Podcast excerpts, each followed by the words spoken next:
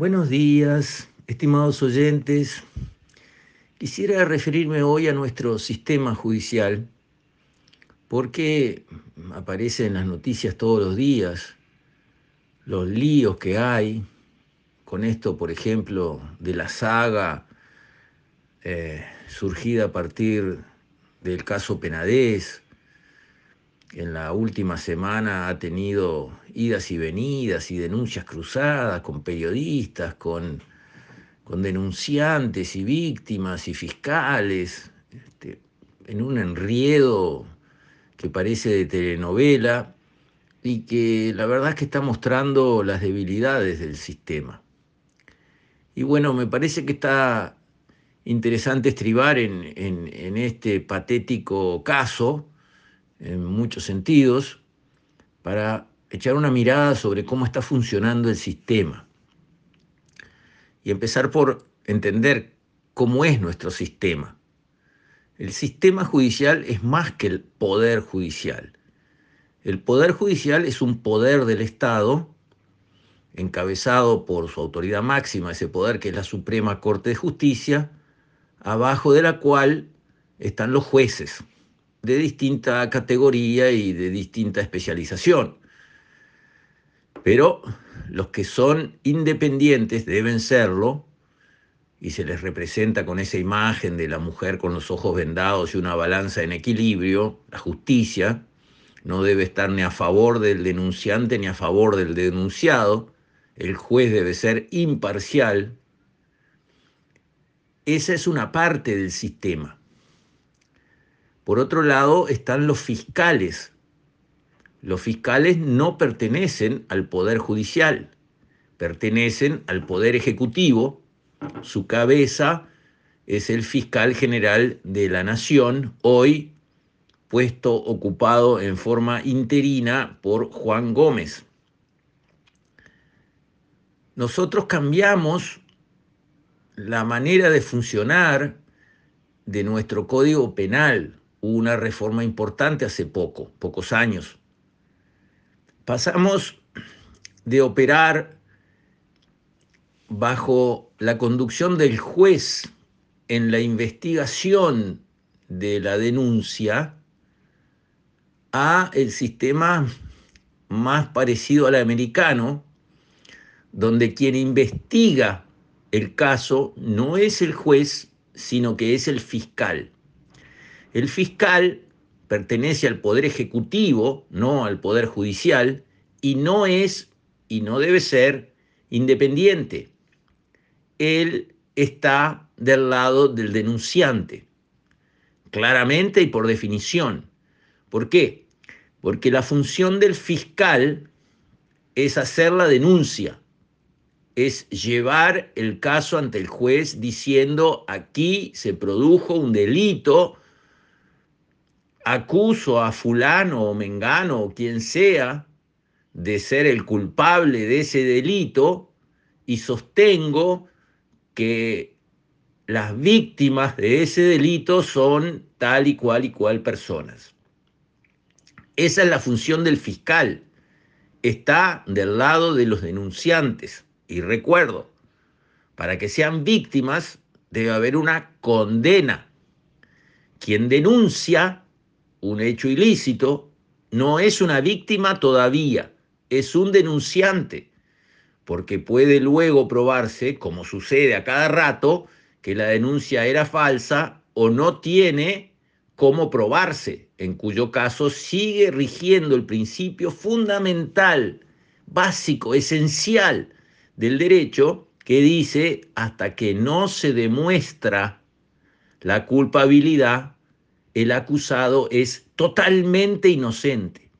Así que cuando se presenta una denuncia, hay un denunciante que pasa a ser víctima cuando el denunciado se condena por un juez que ese sí tiene que ser independiente.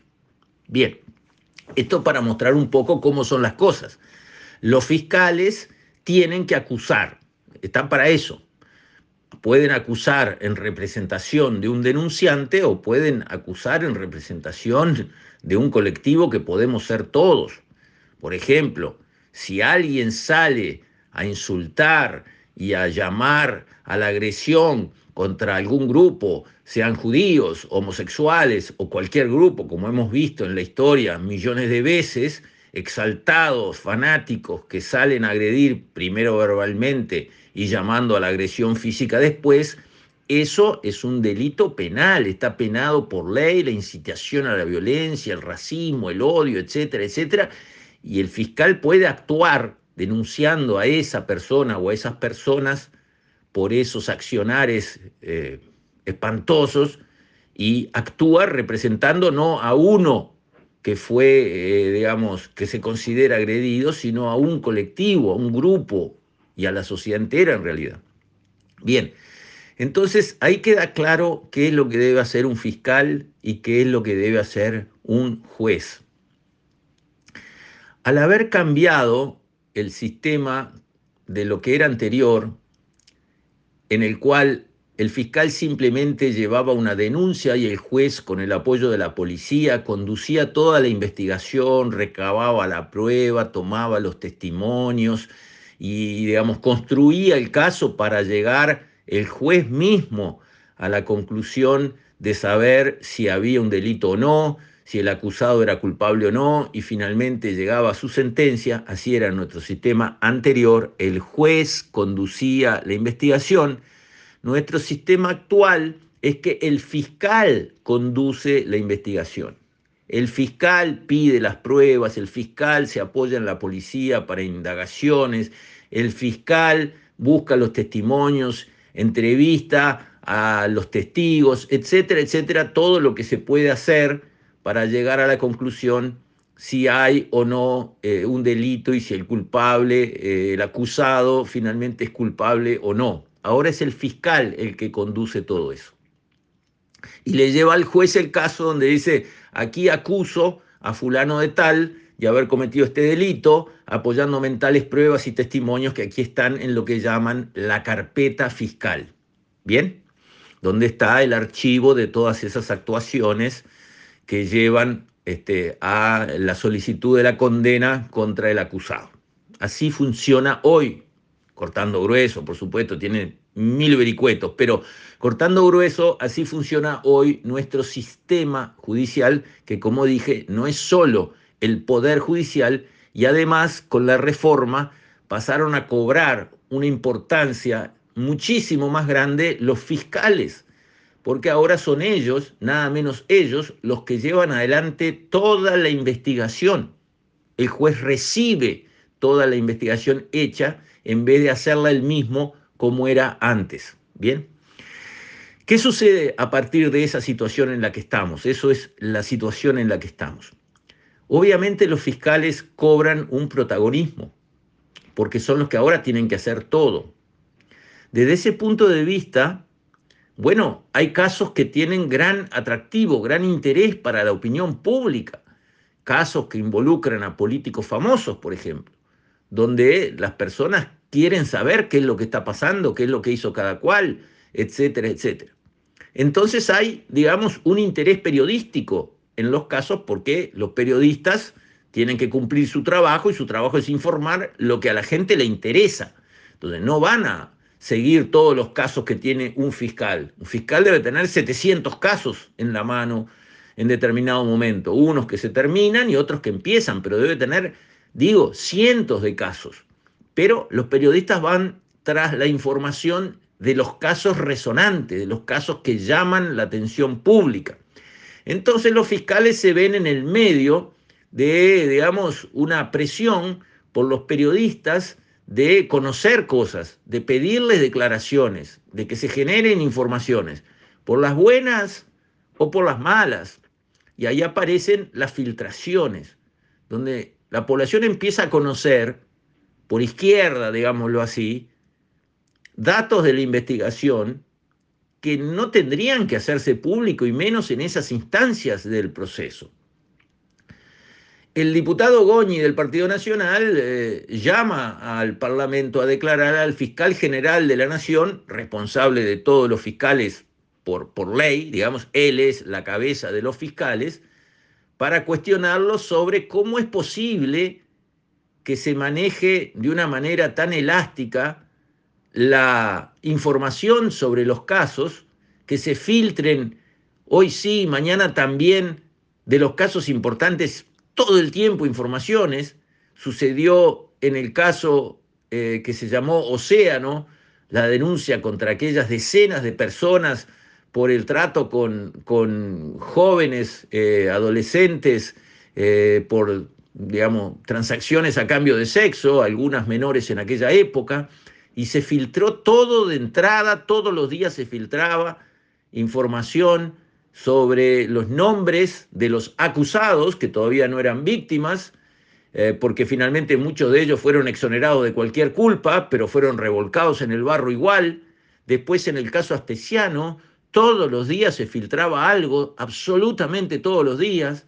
Ahora en el caso Penadez se filtraron y fue motivo de programa entero de Santo Iseña los chats de la fiscal Gione con eh, los denunciantes o las denunciantes, este, donde había unos comentarios que son insólitos, inaceptables de un fiscal, hace esto, hace lo otro, cuidado que te pueden pinchar el teléfono, este, un, nivel de familiaridad y, de manejo casero, digamos, con la falta de rigor este, y de respeto por la investidura, etcétera, etcétera, que a todo el mundo le llamó la atención, tanto que finalmente cuando esos chats que vaya a saber cómo se filtraron, salieron a la luz, no hubo más remedio por parte del fiscal general que iniciar una investigación administrativa contra esa fiscal, aunque no la separó del caso, que creo, a mí me parece que es lo que hubiera correspondido,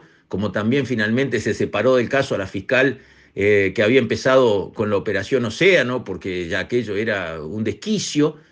Bueno, entonces vemos que está funcionando mal el sistema judicial ahora por el lado de fiscales que tienen en sus manos casos eh, muy llamativos, digamos, muy interesantes para la opinión pública, porque las personas que, están acusadas eh, o condenadas eh, representan interés político, por ejemplo, o interés mediático por ser temas que involucran empresarios con casos de, de, prostitución, etcétera, etcétera.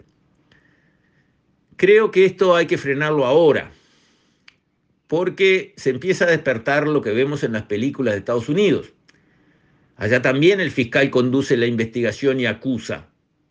Y al hacerlo en casos importantes se vuelve mediático. Y al volverse mediático se le despiertan intereses políticos, o para él o para grupos que él apoya. Lo vemos en la película de Estados Unidos, en las series, en todos lados. El fiscal se vuelve importante en la prensa, habla en la prensa, conduce casos sonados y si consigue una condena para casos sonados, eso se ve como un éxito que le da una plataforma política. E, eso lo vemos en Estados Unidos. Acá está empezando a pasar lo mismo. Los fiscales agarran casos importantes y entonces toda la prensa está disponible y, ansiosa de conseguir declaraciones. Y si el fiscal consigue que, que, sus acusaciones se transformen en condenas, es como que gana un partido y como que logra algo importante y como que crece y como que gana territorio. Y entonces, bueno, el ego de las personas actúa. Y está Macbeth, recuerden a Macbeth, el general más importante del rey y su mejor amigo que volviendo de una batalla ganada se encuentra con tres brujas que le hacen una profecía cada una. Y la primera le dice una tontería que se cumple inmediatamente. Y la segunda le dice, serás rey. Y la tercera le dice, no serás muerto por hombre parido por mujer. Cuando llega a su casa le comenta a su mujer, mirá, las brujas me, me dieron estas profecías. La primera ya se cumplió, la segunda dijo que voy a ser rey, qué disparate. El rey es mi amigo y goza de buena salud y tiene un hijo que tiene que ser el heredero.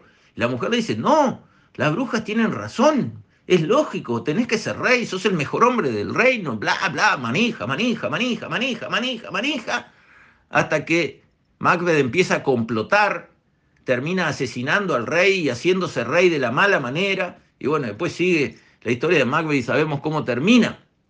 Pero la profecía serás rey que a cualquiera le dicen cuando aparece tres veces en la televisión, dice, pero vos tenés que ser senador, vos tenés que ser diputado, vos tenés que ser candidato, porque vos tenés las condiciones. Siempre hay una bruja que te dice algo maravilloso que vas a hacer y que te cambia la cabeza y te pones a complotar para lograr eso porque tu ego te empuja. Es humano. Hay que leer a Macbeth, Shakespeare. Bueno, eso le pasa a los fiscales. Salen tres veces, consiguen mandar preso a tres importantes y ya son personajes. Ya son alguien que todo el mundo conoce y de quien todo el mundo habla. Y eso no está bueno. No queremos que los fiscales se transformen, gracias a la fiscalía, en los héroes nacionales. No, no están para eso ni queremos que hagan eso. Queremos que cumplan calladamente su función, que conduzcan una buena investigación, pidan una buena condena, documenten bien su caso, haciendo un trabajo serio y profesional, y no estén de primadonas, no estén buscando salir todos los días, no tengan familiaridad ni con los denunciantes ni con acusados, nada. Son profesionales, fríos. Che, hace así, fulanito, no, el otro, mirá que te pueden hacer tal cosa, cha, cha, cha. No son la abuelita del denunciante. Son un empleo público que tiene una tarea difícil que realizar, que debe ser rigurosa, fría, profesional, no una cosa amateur y conversadora y así, llevado como que fuera entre casa. Todo lo contrario. Y lo que se reveló de este caso en Santo Iseña muestra una relación entre la fiscal del caso y denunciantes o víctimas, si se concreta este, finalmente y en última instancia la condena a penadez, que no puede ser. No es así como se debe conducir un fiscal. Entonces estamos a tiempo. Recién hicimos esa reforma del sistema eh, procesal. Tenemos que ajustar las tuercas. El fiscal que está a cargo de los fiscales, el fiscal de corte, el señor Gómez, es provisorio. Está ocupando un interinato, porque renunció el anterior fiscal, Pérez, y, el cuerpo político no consiguió ponerse de acuerdo, porque es un tema delicado, en nombrar al nuevo fiscal general, lo cual es una macana, es un papelón, porque realmente es un puesto importantísimo. Y el sistema político tiene que llegar a un acuerdo, porque en Uruguay hay gente honorable, que cualquier partido puede reconocer que es digno para ese cargo, y deben nombrar un fiscal de corte, que es el jefe de todos los fiscales, permanente, definitivo, no uno transitorio, como Gómez que ya ha pedido para retirarse. Bueno, estamos a tiempo. Esto hay que reencaminarlo. Tienen que haber protocolos y normas de actuación para los fiscales, porque están llevando adelante una tarea delicadísima. Un fiscal lo puede acusar a usted, oyente, mañana. Sí, señor, lo puede acusar y es el trabajo del fiscal acusarlo. Queremos fiscales profesionales, serios, con un protocolo de actuación, controlados. No queremos fiscales sueltos haciendo de entre casa y tipo amateur las cosas. Porque mañana puede ser usted el que lo sienten ahí y digan, usted es culpable de todo esto porque yo investigué y esto es así. Cuidado, es delicadísimo el tema. Y además cuando viene la acusación, viene el linchamiento público, que es lo que ha pasado en cantidad de casos. Porque hoy en día las redes ya está. Con un titular condenaron. Y si después no era, ah, y bueno, manejate. Si después no era, pasamos a otro tema. Este ya no interesa. Así está funcionando el mundo. Por lo tanto, es muy importante que la actuación de los fiscales, donde empieza el proceso penal, si no hay acusación del, del fiscal, terminó, no hay causa. El juez no actúa porque no puede actuar. El fiscal es el que mueve la ficha. Si el fiscal no, hay, no acusa, no hay causa. Si el fiscal no empuja, no avanza la causa, como en el caso de Charles Carrera, que está documentado hasta el cansancio, toda una serie de irregularidades graves, y sin embargo eso, presentada la denuncia, ¿qué pasó? ¿Por qué hay casos que avanzan corriendo y los fiscales se mueven como una luz y juntan pruebas rápido y llevan una acusación al juez inmediatamente, y en otros casos que aquellos, no sé, ni citan a los testigos a declarar, ni juntan las pruebas. ¿Por qué? Y porque hay actuaciones teñidas de política. Un fiscal de izquierda que tiene que manejar una denuncia contra un político de izquierda arrastra los pies. Caso Carrera, dicho con toda la letra y no se puede tapar el sol con un dedo. Es así. Y otros casos, cuando es contra el gobierno, fiscales de izquierda hacen volar el caso. Todos los días actúan rapidísimo, consiguen declaraciones por todos lados, se mueven violentamente y hacen avanzar el caso a los saltos. Está funcionando mal la fiscalía, que es parte del sistema judicial, pero no es todo el sistema judicial. Es un tema muy importante al que hay que atender ahora. Con esto, estimados oyentes, me despido. Hasta la próxima, si Dios quiere.